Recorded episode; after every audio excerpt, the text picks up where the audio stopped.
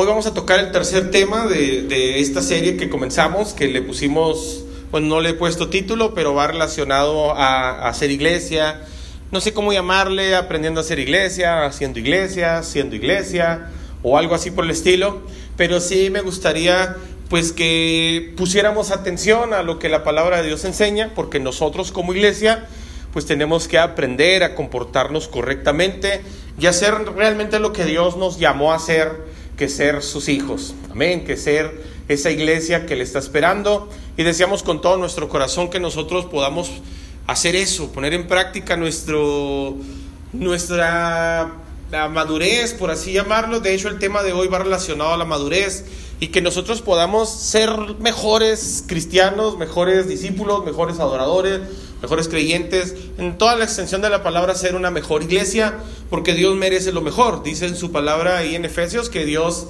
viene por una iglesia santa, sin manchas, sin contaminación, sin arrugas, sin cosa semejante.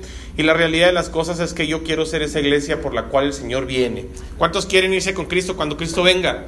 Bueno, pues el Señor no viene por cualquier iglesia, viene por una iglesia al gusto de Él y no al gusto de las demás personas. Entonces, el día de hoy quiero compartirles un tema relacionado a la madurez. Le puse como título Madura, así se llama este, este tema del día de hoy. Y como introducción quiero utilizar unas líneas de un libro que escribió un pastor llamado Robert Barriger. Robert Barriger es un pastor de una iglesia muy popular allá en Perú y el pastor escribió un libro que se llama La Iglesia Relevante. Hace como unos tres o cuatro años dimos un, una serie relacionado a algunos textos de ese libro. Muy buen libro, se lo recomiendo si lo quiere leer.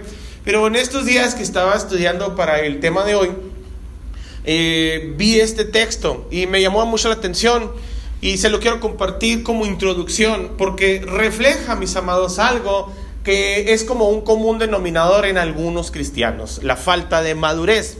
Y la falta de madurez está expresada en este texto.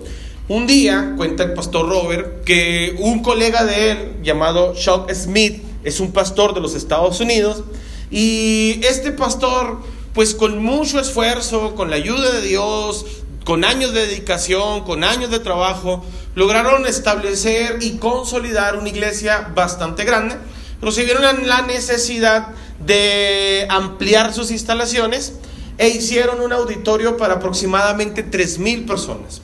Entonces la iglesia se motivó, se entusiasmó, ofrendó, diezmó y se activaron para hacer un auditorio espectacular. Y el hermano cuenta que el día de la inauguración, ya una vez que habían dejado el, el, el auditorio listo, pues hicieron invitación al público en general, invitaron a muchas personas entonces dice el pastor Robert que cuando el pastor Shock Smith llega el día de la inauguración, se ve con la lamentable situación de que fuera de las instalaciones había un grupo de jóvenes que no ingresaban al templo. Entonces el pastor pregunta y le dice a los muchachos, muchachos, ¿por qué no entran a la iglesia? Ya vamos a comenzar el servicio. Y uno de los jóvenes señaló un letrero y en el letrero decía prohibido entrar sin zapatos. Y uno dirá, pues qué raro, vaya, pues si todos entramos con zapatos. Pero en aquella época en la que estamos hablando, era la época del movimiento hippie. ¿Recuerdan ese movimiento de las personas así? Entonces, la mayoría de las personas utilizaban este comportamiento o este estilo de vida. Y los cristianos de aquel entonces como que los rechazaban. Entonces el pastor entró a la congregación, le habló a sus líderes y los líderes se molestaron y le dijeron, no señor pastor, ya basta de que nosotros estemos haciendo esto y lo otro y las personas. Y el pastor les dijo, a ver, a ver, a ver, tranquilos. Tranquilo, dijo, ¿cuál es la razón por la cual no, no podemos permitir que unos jóvenes vengan y escuchen la palabra de Dios? La palabra que puede transformar sus vidas, la palabra que puede hacer un cambio en ellos. ¿Cuál es la razón por la cual nosotros les prohibimos a ellos entrar a las instalaciones? Y, el, y uno de los líderes dijo, pastor, es que acabamos de poner una alfombra, nos costó mucho dinero. Y los hippies vienen con sus pies sucios. Y no podemos permitir, pastor, que este comportamiento sea tolerado en nuestras instalaciones. Y el pastor se molestó y les comentó, el día que una alfombra sea un impedimento para que la gente conozca a Cristo, ese día, dice, la vamos a quitar de nuestro templo y vamos a adorar a Dios en el firme, en el piso, a, a llano firme, dice, porque no puede convertirse una instalación, un estilo de ser de una congregación en un impedimento para que gente que no conoce al Señor Jesucristo venga. No puede ser un impedimento. Y eso a mí me sirvió para comprender que a lo largo y ancho de este hermoso planeta donde está situada, donde se reúna la iglesia cristiana, siempre habrá dos tipos de personas. Siempre habrá las personas que tienen todo el entusiasmo, que tienen toda la intención, que tienen todas las ganas por alcanzar a nuevos creyentes, pero también siempre habrá ya creyentes con toda la intención de impedir que otras personas vengan al conocimiento de la verdad. Y usted dirá, pero ¿cómo es posible? ¿Cómo es posible que esos dos tipos de personas converjan en una iglesia? Y esto es posible, mis amados, a causa de un mal que aqueja a muchos cristianos llamada inmadurez. Cuando una persona es inmadura, tiene comportamientos erráticos. Cuando una persona es inmadura, es gobernada y controlada por sus intenciones, por sus emociones, por sus caprichos. Y lamentablemente, mis amados, ese es un mal que aún aqueja a la iglesia cristiana.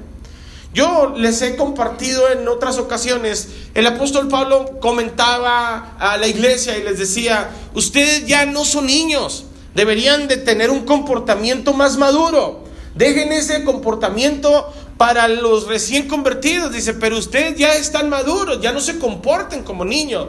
Y cuando habla de no se comporten como niños, pues usted conoce cuál es el comportamiento de un niño. Un niño pequeño hace berrinches, un niño pequeño se enoja, un niño pequeño patalea, un niño pequeño vocifera, grita. ¿Por qué? Porque no tiene la madurez para canalizar sus emociones. Pero algunos cristianos, lamentablemente, mis amados, todavía siendo adultos, se comportan como niños. Todavía siendo adultos tienen comportamientos erráticos. Todavía siendo niños se molestan. Todavía siendo niños no les parecen algunos detalles y hacen berrinches. Y eso no es correcto. El apóstol Pablo dice, la única razón por la cual yo les doy permiso, y no solamente les permito, sino que les aconsejo que se comporten como niños, es en la relación al mal. Un niño cuando está enojado, cuando pelea con otro amiguito por algún juguete, por lo que sea, lloran y se pelean, a los 3, 4 minutos ya andan juntos otra vez porque no hay maldad en su corazón, no hay malicia, no hay rencor. Entonces nosotros podemos educarlos para que esos niños aprendan a canalizar sus emociones.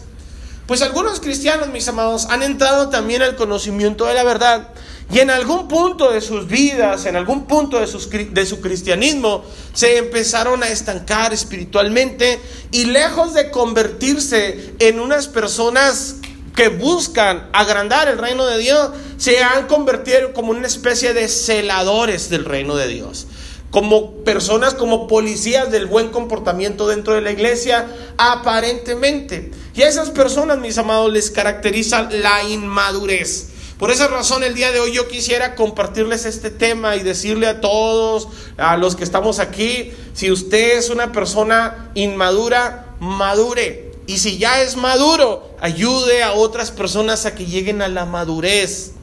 ¿Me siguen hasta aquí? La Biblia enseña que para eso Dios estableció una iglesia. Y la iglesia, como lo hemos visto en estos últimos capítulos, nos sirve para convertirnos en adoradores. La iglesia también nos sirve para ser discípulos. Y parte del discipulado es trabajar con nuestro carácter, es trabajar con, nuestra, con nuestras emociones, es trabajar con nuestra formación. Y una de las partes que necesitan ser formadas en nosotros es precisamente la, la inmadurez. La Biblia enseña ahí en primer libro de Reyes, capítulo 8, versículo 17 y 20, porque le quiero hablar acerca de lo que la iglesia es para las personas en la antigüedad para lo que la iglesia es para las personas del presente y lo que debería ser para la iglesia del, para la iglesia del futuro. Primer libro de Reyes, capítulo 8, versículo 17. Hoy vamos a leerlos todos en la Reina Valera. Dice el Señor, y David mi padre tuvo en su corazón edificar casa al nombre de Jehová, Dios de Israel. Pero Jehová dijo a David mi padre, cuanto a haber tenido en tu corazón edificar casa a mi nombre, bien, has hecho, perdón, en tener tal deseo. Pero tú no edificarás la casa, sino tu hijo que saldrá de tus lomos, él edificará casa a mi nombre. Y Jehová ha cumplido su palabra que había dicho, porque yo me he levantado en lugar de David mi padre y me he sentado en el trono de Israel, como Jehová había dicho, y he edificado la casa al nombre de Jehová, Dios de Israel. Aquí vemos a dos personas encausadas en el mismo camino, pero en etapas diferentes. Vemos a uno que es el sucesor del otro. En este caso, Salomón sucede a su padre David. Lo que me llama la atención, mis amados, es que Salomón es el presente y David es el pasado. La realidad de las cosas, hermanos, es que Salomón conocía lo que había en el corazón de su padre. Por eso menciona que en el corazón de su padre había el anhelo, el deseo de edificar una iglesia, de hacer iglesia, de construir iglesia, de construir un lugar donde pudiéramos asistir todos y ser parte de ella. Yo le quiero preguntar a usted, ¿Sus hijos acaso sabrán qué es lo que hay en el corazón de ustedes? ¿Por qué? Porque nosotros, mis amados, hoy somos el presente, pero mañana nos vamos a convertir en el pasado. Y nuestros hijos se van a convertir, hoy que son el futuro, se van a convertir en el presente. ¿Me expliqué? Nosotros, mis amados, que hoy somos el presente, nos vamos a convertir en el pasado. Y nuestros hijos que hoy son el futuro se van a convertir en el presente. Es importante que nosotros podamos hacer bien esa transición de presente a de, futuro a presente y de presente a pasado. ¿Por qué razón? Porque nosotros vamos a compartirle la estafeta a nuestros hijos. Esperemos con todo nuestro corazón que nuestros hijos continúen en el camino de Dios, que no se aparten ni a izquierda ni a derecha como le, en la antigüedad le, aconsejaban sus padres a sus hijos. No te apartes de los caminos de Dios, no te apartes de la palabra de Dios, no te extravíes, no, des, no deslices tus pies hacia otro lugar, no te alejes. Pero es muy fácil decirle con nuestras palabras a nuestros hijos lo que deben de hacer. Es muy fácil decirle a otras personas con nuestras palabras cómo se deben de comportar. Pero hemos aprendido que nosotros enseñamos más con nuestro comportamiento que con nuestras palabras. Con las palabras podemos ser muy buenos para predicar, podemos ser muy buenos para aconsejar, podemos ser muy buenos para enseñar, pero con nuestras acciones podemos ser terribles para ponerlo en práctica. Y a veces, mis amados, una acción, un hecho, vale más o habla más que mil palabras. Y la Biblia menciona que Salomón, el que era el futuro, ahora convertido en presente, conocía lo que había en el corazón de su padre, que en su momento fue presente, pero ahora es pasado. Y dice la Biblia que él conocía que en el corazón de su padre estaba, el, en el centro del corazón de su padre estaba la iglesia. En el centro del corazón de su padre estaba la casa de Dios. Yo le quiero volver a hacer la pregunta. ¿Sus hijos saben qué hay en su corazón? Y yo le quiero preguntar a usted, ¿usted qué tiene en su corazón? Como el centro de su corazón, ¿qué es lo que está? En ocasiones, mis amados, en nuestro corazón están otras prioridades están construir una mejor casa, a lo mejor comprarnos un mejor carro, tener un mejor empleo, a lo mejor es guardar dinero en el banco, proveer para nuestros hijos que el día de mañana eh, no les falte nada. Pero la realidad de las cosas, esas intenciones, aunque parecen buenas, están equivocadas. Porque el Señor dice en su palabra, mis amados, que joven fui y he envejecido y nunca he visto un justo desamparado, ni su simiente que mendigue pan. La pregunta aquí es, ¿cómo hacer nosotros para ser justos? La Biblia enseña que nosotros somos justos cuando somos parte de la iglesia, porque somos justificados pues por la fe. Y la fe viene por el oír, y el oír viene por la palabra de Dios. Y como dejamos claro en el miércoles pasado, la palabra de Dios usted la encuentra en la iglesia. ¿Me explico? Si usted permanece en la iglesia, usted va a ser edificado en base a la palabra. Y la fe a usted lo va a justificar, porque la palabra va a producir fe en su vida y la fe va a producir en usted justificación. Dios lo va a justificar. Y Dios enseña que a los justos no les faltará nada. Pero nosotros andamos equivocados porque en el centro de nuestro corazón están otras cosas. Y Dios dice en su palabra, mis amados, que eh, dependiendo del tesoro de nuestro corazón es donde nosotros empeñamos nuestro esfuerzo nuestro talento, nuestro tiempo, nuestro dinero, nuestra dedicación. Pero como no tenemos en el corazón de nosotros, en el centro de nuestro corazón, la iglesia, cuando venimos a la iglesia nos comportamos como si la iglesia fuera lo más importante para nosotros, pero lo expresamos de manera equivocada. Por eso tenemos comportamientos erráticos. Por eso en ocasiones nos quejamos por la hermana que no canta bien, por el hermano que hace muchos malabares o cosas así por el estilo, por las personas que llegan tarde, por situaciones de hermanos que decimos, este hermano no debería estar aquí en la congregación.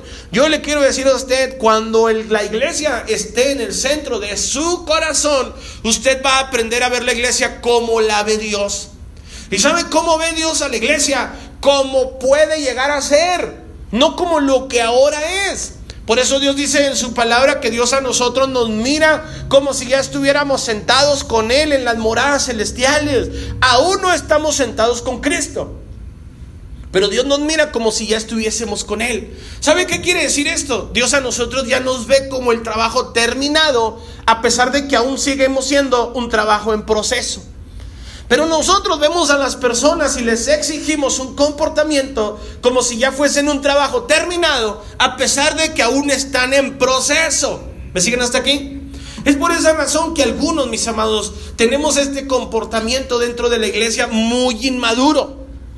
Y lejos de venir a gozarnos en la iglesia, lejos de venir, hermanos, a regocijarnos en la iglesia, Lejos de venir a descansar en la iglesia, algunos vienen a soportar la iglesia, a sufrir la iglesia, a resistir la iglesia. Y eso es lo que no quiere Dios para nuestras vidas. Observe por favor lo que dice el Salmo 122, versículo 1. Yo me alegré con los que me decían, a la casa de Jehová iremos. ¿Cuántos de los que están aquí se alegran con los hermanos que están en este lugar? Ahora la Biblia dice, mirad cuán bueno y cuán delicioso es que los hermanos habiten juntos y en armonía podemos estar juntos, pero no en armonía. Podemos estar juntos, pero enojados unos contra otros.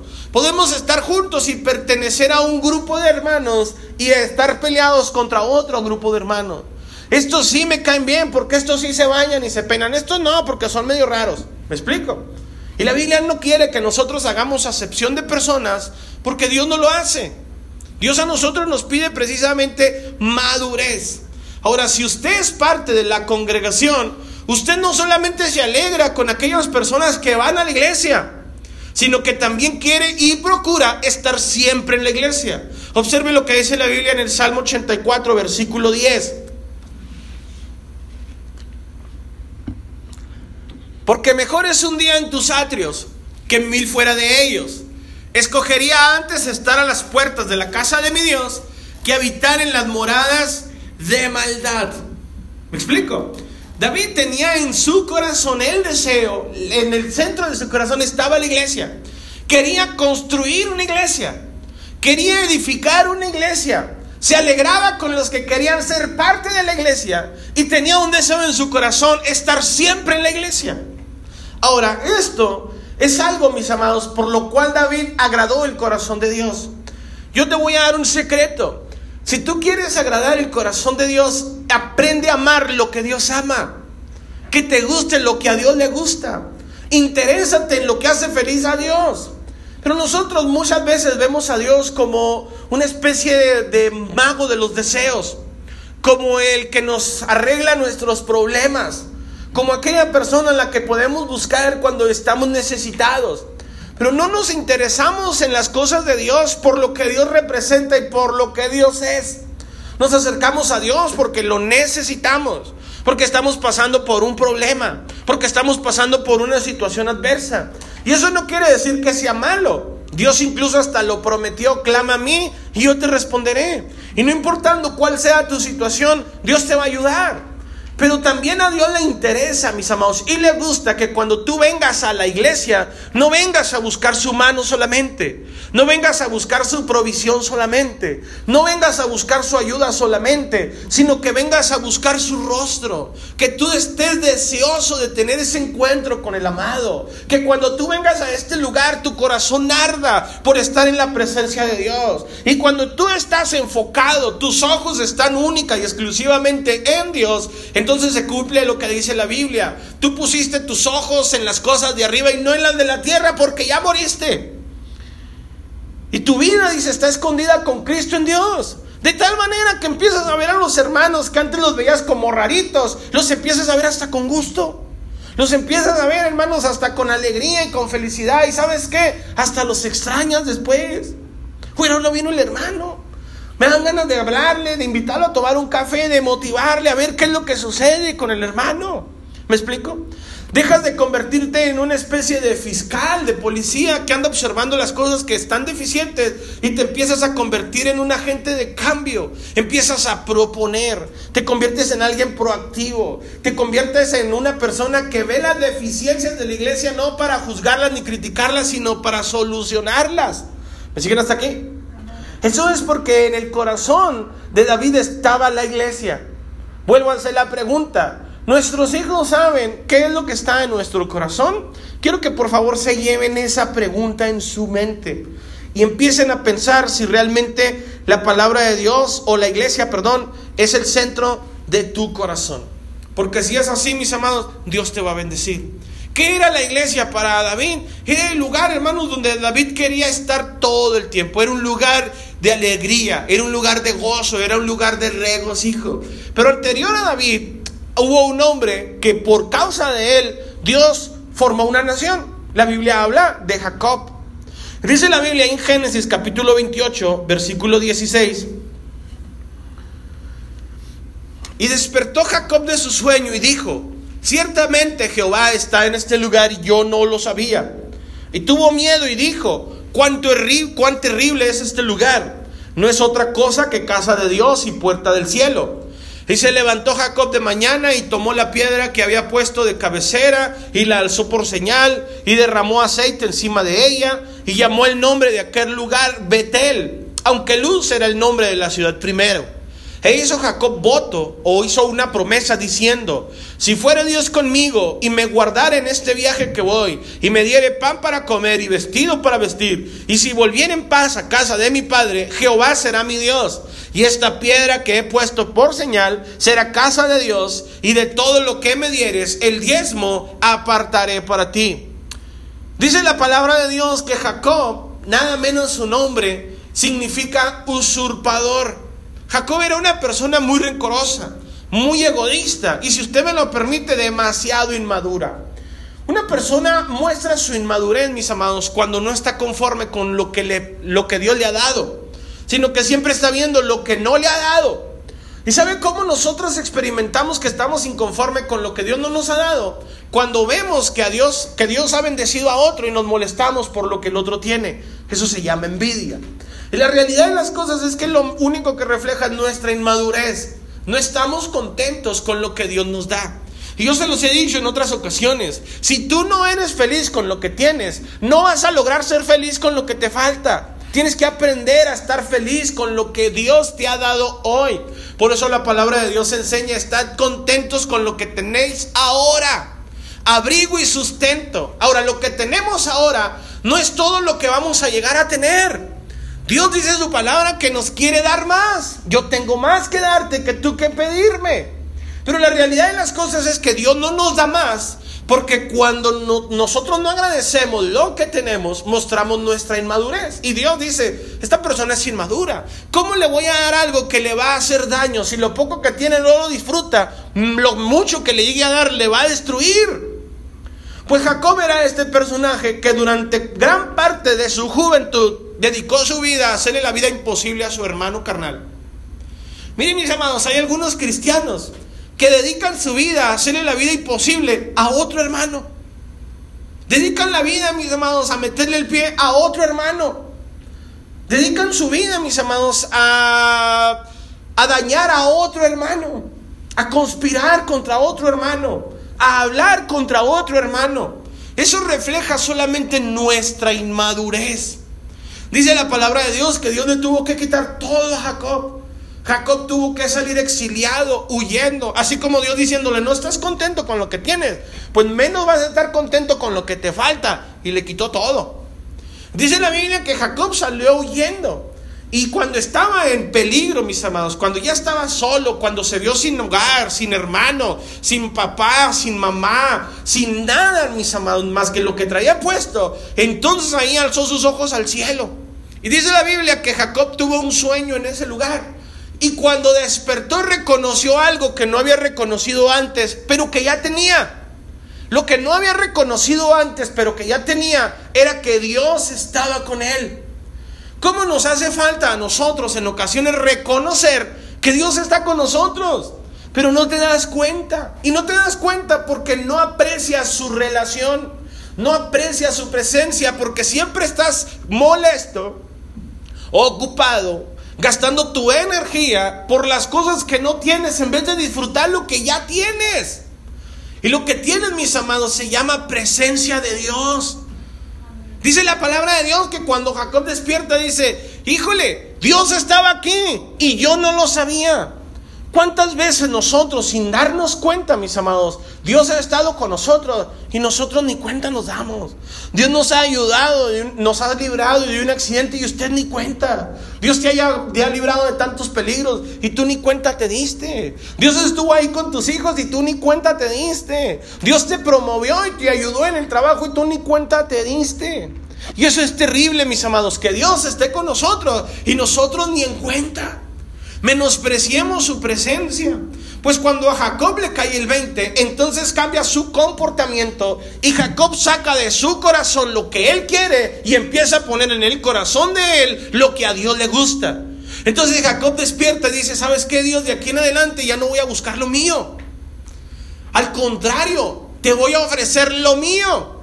Mi vida va a ser tuya de aquí en adelante, te prometo, Señor, que si perdonas mi vida, me transformas, me cambias, me ayudas, me voy a dedicar a vivir en cuerpo y alma para ti. Si me dieres alimento, si me dieres vestido, todo lo que tengas, Señor, te lo voy a dar, porque te lo mereces, porque has estado conmigo y yo ni cuenta.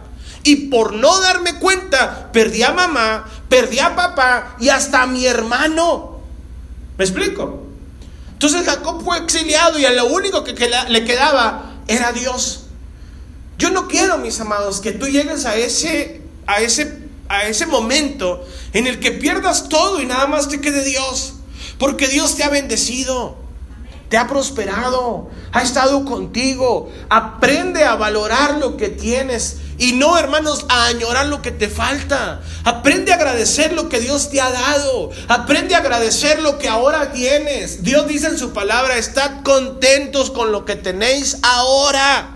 Porque cuando empiezas a valorar lo que Dios te ha dado, empiezas a valorar a Dios por encima de todas las cosas, Dios te va a ir añadiendo más y más y te va a prosperar y te va a hacer feliz. Porque Dios dice en su palabra, mis amados, entonces harás prosperar tu camino y todo te saldrá bien. Pero es una consecuencia de ir llevando un paso correcto ligado sobre otro paso correcto. Porque la vida obedece, lo que ya les he comentado en algunas otras ocasiones, la vida obedece a ciertos patrones. La vida tiene patrones por todos lados. Si yo digo 2, 4, 6, 8, usted ya sabe lo que sigue a continuación porque es un patrón. Es lo mismo que si yo dijera 5, 10, 15, 20, 25, ya sabe lo que sigue a continuación porque es un patrón. Es igual en nuestra vida, la vida obedece un patrón. Si nosotros empezamos, hermanos, a dar pasos buenos hacia adelante, el siguiente paso va a estar mejor. Pero si nosotros empezamos a dar un paso falso, nos deslizamos en un mal paso, nuestro siguiente paso va a estar peor, porque son patrones. Por eso Dios dice en su palabra, eh, dame, hijo mío, tu corazón. Y miren tus ojos por mis caminos. Y en el camino de Dios, mis amados, solamente hay un trayecto, se llama Jesucristo. Y solamente hay una puerta, un destino final que también se llama Jesucristo. Yo soy el camino y yo soy la puerta. Pero si tú empiezas a caminar en el camino correcto, entonces tu vida va a obedecer al patrón de la bendición. Pero para eso necesitas sacar de tu corazón lo que tienes entronado como el centro de tu vida. Algunos tienen en el centro de su vida su propia felicidad. Y yo la voy a buscar aunque la vida se me vaya. Dios la tiene y te la quiere dar. Buscas como prioridad tu, tu propio bienestar. No sé, algunos quieren un mejor sueldo, una mejor casa. Y esas a lo mejor pueden resultar cosas materiales a las que uno dice, no vale ni la pena ni, ni esforzarme por eso, eso es materialista. Hasta eso Dios te lo puede dar. Pero algunos tienen en el centro de su corazón a sus hijos. Unos tienen en el centro de su corazón a su cónyuge, su relación marital. Eso tiene que salir de nuestras vidas y meter en primer lugar a Dios. Si nosotros, hermanos, entregamos nuestro corazón a Dios, por automático nuestros pasos, nuestras manos, nuestros labios, nuestra mente, nuestras vidas van a estar dedicadas enteramente a Dios. Y Dios lo que quiere hacer con nosotros es bendecirnos. Pero no nos puede bendecir el Señor porque Él sabe que en el centro de tu corazón están otras cosas. Eso se llama, mis amados, inmadurez. Necesitamos nosotros a tener un comportamiento diferente. Dice la Biblia que Jacob le prometió y le dijo, ¿y sabes qué, Señor? Con mis propias manos la voy a empezar a edificar. Versículo 18, se levantó Jacob de mañana. Génesis 26, 18. Se levantó Jacob de mañana y tomó la piedra que había puesto de cabecera y la alzó por señal. Eso quiere decir que construyó una, no sé, una especie de torre, una especie de pirámide, una especie de altar con sus propias manos Jacob, lejos de pensar en desayunar. Lejos de empezar a ponerse a salvo, lejos de buscar a ver a dónde huía, porque él venía huyendo de, de, Saúl, su hermano. Él cambió su expectativa, cambió su prioridad y ahora empezó a preocuparse por lo que a Dios le agrada. ¿Y sabe qué hizo Dios? Lo bendijo tanto que de este hombre, mis amados, solo, en la ruina, quebrado, sin familia, Dios formó una nación. Dios te quiere bendecir de una manera que tú ni te imaginas, pero necesitas que tu corazón esté enfocado en lo correcto. Necesitamos madurar, necesitamos cambiar nuestro comportamiento. Eso, mis amados, es lo que trata la iglesia. Dios quiere que tú seas un verdadero adorador. Quiere Dios que tú seas un verdadero discípulo. Y un discípulo es moldeado, enseñado. Hay ciertas cosas en tu vida, mis amados, que están mal. Tienen que cambiar. Yo no estoy aquí para decírtelas, pero Dios te las puede decir a través de su palabra. Su palabra es una especie de espejo. Cuando nosotros nos vemos en la palabra de Dios, Dios ahí revela nuestras imperfecciones o Dios ahí revela nuestra belleza. Cuando nos vemos a través de la palabra de Dios, vemos entonces, mis amados, que para David la iglesia era un lugar de alegría. Era un lugar de regocijo, era un lugar de gozo. Para Jacob la iglesia, mis amados, era un portal, era una puerta, era una escalera entre el cielo y la tierra. Yo te quiero preguntar, ¿la iglesia qué es para ti? ¿Es un lugar aburrido? ¿Es un lugar de rechazo? ¿Es un lugar que vienes a sufrir? ¿A qué hora se acabará este ya para irnos a comer? ¿Es un lugar en el que vienes a resistir? O es un lugar, hermanos, donde vienes a, disfrutar, a gozar, a tener relación con el Padre. Es un lugar, mis amados, de encuentro con tu amado. Y Dios muestra su favor y su misericordia hasta en el rostro del hermano, que antes te caía mal y ahora lo vas a empezar a ver con ojos de amor. Porque en tu corazón está Dios. Si Dios está en tu corazón como primera cosa, hermano, tu vida va a cambiar. Observe por favor lo que eh, enseña la palabra de Dios para nosotros empezar a tener un crecimiento sostenido, gradual, un sostenido integral, un crecimiento, perdón, integral. Para eso es importantísimo, vital, ser plantado. Necesitas establecerte, necesitas plantarte. Y estar plantado, mis amados, significa que si tú hoy es domingo y quieres estar en esta iglesia, bienvenido. Pero si quieres ir a otra iglesia, también te vas a sentir bien. Pero eso no es estar plantado en un lugar. Eso es ser parte de, de todo y a la vez de nada. Y Dios lo que quiere es que tú estés plantado. ¿Por qué quiere Dios plantarte? Porque Dios dice en su palabra en el Salmo 92, el justo florecerá, versículo 12, Salmo 92, 12, el justo florecerá. Ya dejamos por sentado dónde están los, los justos, ¿verdad? El justo florecerá como la palmera, crecerá como cedro en el Líbano.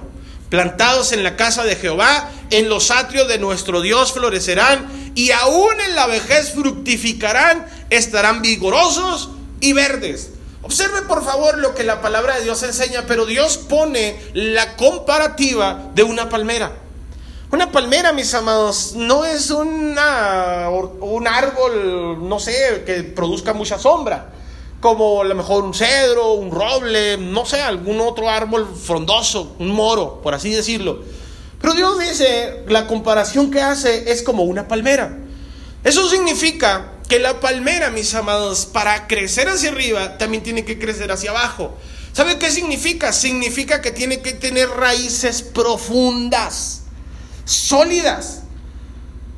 Hemos visto cuando los, cuando los huracanes, ciclones y todos estos monzones y cosas que pasan relacionadas con el agua, cuando pegan en un bosque, cuando pegan en una sierra, arrancan hasta los árboles pero constantemente pegan en las playas. Es el primer lugar en donde un huracán eh, arremete con toda su fuerza. Y se han fijado que las palmeras nada más como que se doblan, se doblan, se doblan, se doblan.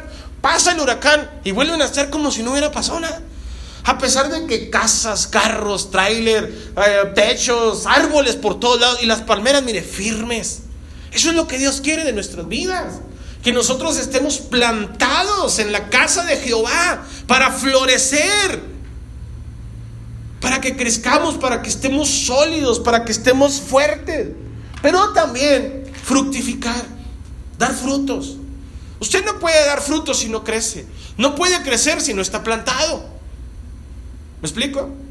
Necesita estar plantado, mi hermano, para que usted pueda echar raíces y para que también usted pueda fructificar. Lo que Dios quiere también para nuestras vidas, mis amados, es que nosotros comprendamos de lo que trata la iglesia. Y la iglesia vas a aprender a tratar de ella cuando eches raíces en ella, cuando seas parte de ella, cuando ya te sientas ella. ¿Por qué razón? Hay una historia que en la Biblia no lo relata, pero se lo voy a explicar porque es una historia relacionada con la historia de la iglesia cristiana. El apóstol Pablo escribió una carta a la iglesia en Colosa, la, carta a los colosenses. Es una carta magistral muy buena. Ahí en Colosenses, en el capítulo 3, ahí el apóstol Pablo habla, poner los ojos en las cosas de arriba y no las de la tierra, porque habéis muerto. Ahí habla el apóstol Pablo de madurez. ¿Sí? Pero le quiero poner este ejemplo de que el apóstol Pablo, a pesar de que entre sus cartas paulinas incluyó la iglesia a los colosenses, el apóstol Pablo ni conoció la iglesia de los colosenses. Él no fundó la iglesia de los colosenses. Él ni siquiera fue a predicarle a la iglesia de los colosenses. ¿Y por qué le mandó una carta a la iglesia a los colosenses? Porque la historia relata que un hombre llamado Epafras, parece ser que él fue el fundador de esa iglesia. Este Epafras probablemente se convirtió cuando el apóstol Pablo estaba en Éfeso predicando la palabra de Dios. Epafras se involucra en lo que Pablo está predicando. Están Pablo y algunos colaboradores predicando. Epafras se interesa en el mensaje, la palabra de Dios, de tal manera que rinde su vida, se convierte a Cristo, se hace discípulo del Señor, se bautiza, es plantado en la iglesia, pero también empieza a fructificar. Lo que Epáfras ve es la ruta que el apóstol Pablo hace. Y se da cuenta que Pablo empieza a hacer su ruta, pero solamente en, las, en los lugares costeros, donde llegaban los barcos, eran los medios de, transporte eh, populares que vienen en aquellos años. Entonces Epáfras dice, pero allá en la iglesia, allá en Colosenses, en Colosa, pues allá también hay personas que necesitan conocer de Cristo, pero Pablo no puede ir. Pero si Pablo no puede ir, dice Epáfras, y yo soy parte de la iglesia, yo puedo ir. ¿Me siguen hasta aquí? Entonces Epafras va y con la ayuda de Dios establece esa iglesia. Fíjense qué interesante.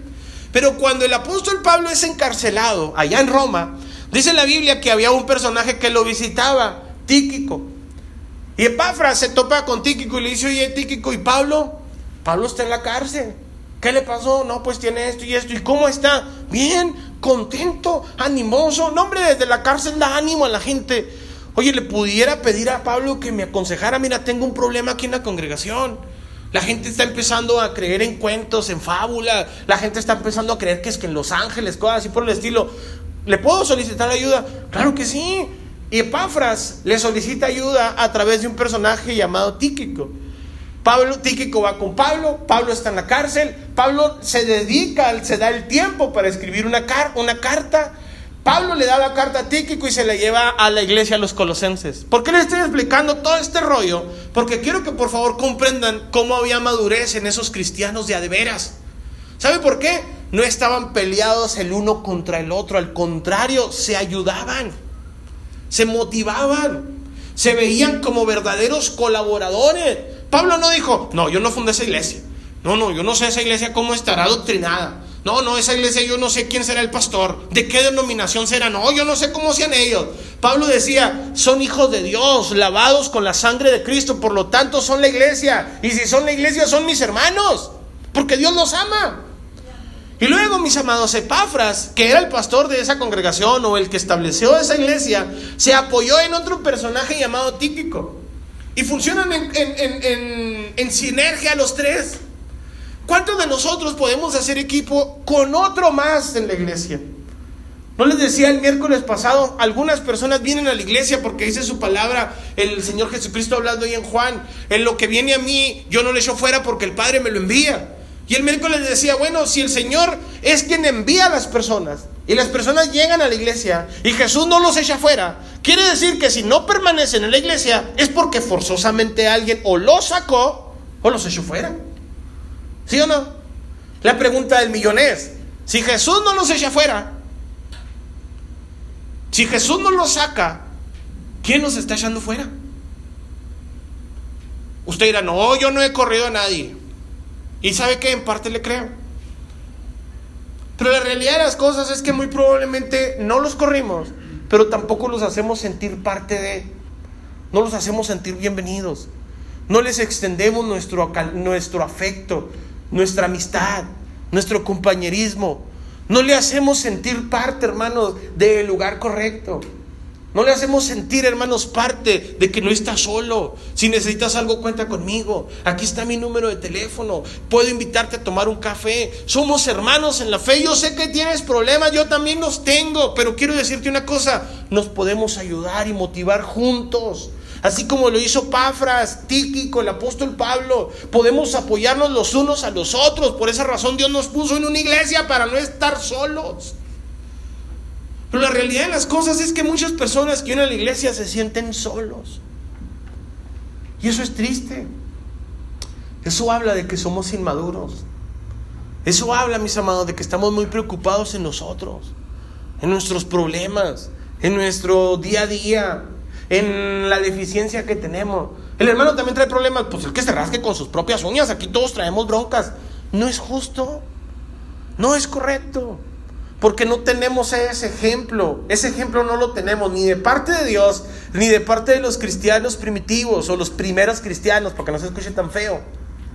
Porque nosotros, los cristianos del siglo XXI, que tenemos más herramientas para acercarnos, nos mantenemos más alejados?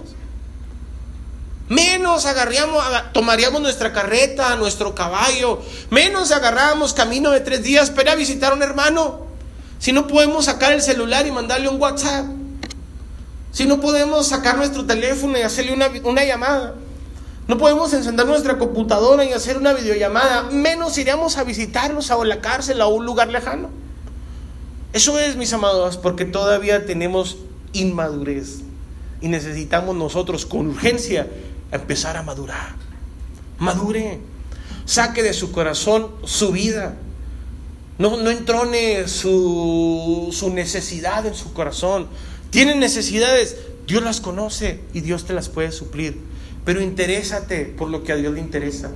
Porque para David la iglesia era un lugar de encuentro, de adoración, de regocijo, de gozo. Para Jacob era una escalera al cielo, era un puente que podía comunicar la tierra con el cielo. Pregunto, ¿Qué es para ti? ¿Qué es la iglesia para ti?